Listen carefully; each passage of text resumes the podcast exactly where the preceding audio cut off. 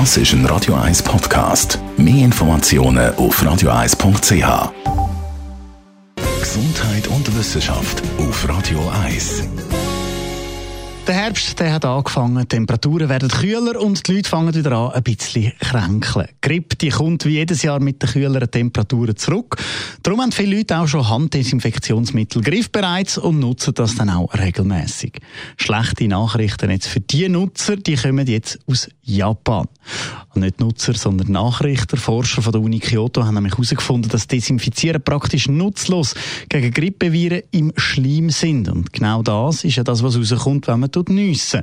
Für den Test sind die Probanden ihre Hände mit genau so Schleim, wo eben Grippeviren drin sind, bestrichen worden. Und dann ist es als Desinfizieren gegangen. Nach zwei Minuten Hände reiben mit dem alkoholhaltigen Mittel äh, sind auch die hartnäckigen Viren immer noch um.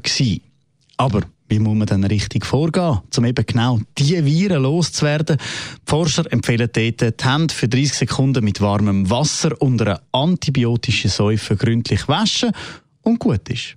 Noch besser helfe die Grippeimpfung, sagt das BAG. Es ist aber auch dort kein hundertprozentiger Schutz vorhanden.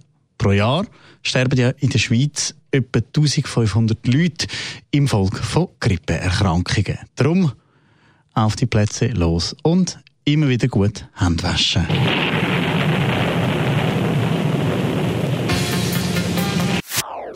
Das ist ein Radio 1 Podcast. Mehr Informationen auf radio1.ch.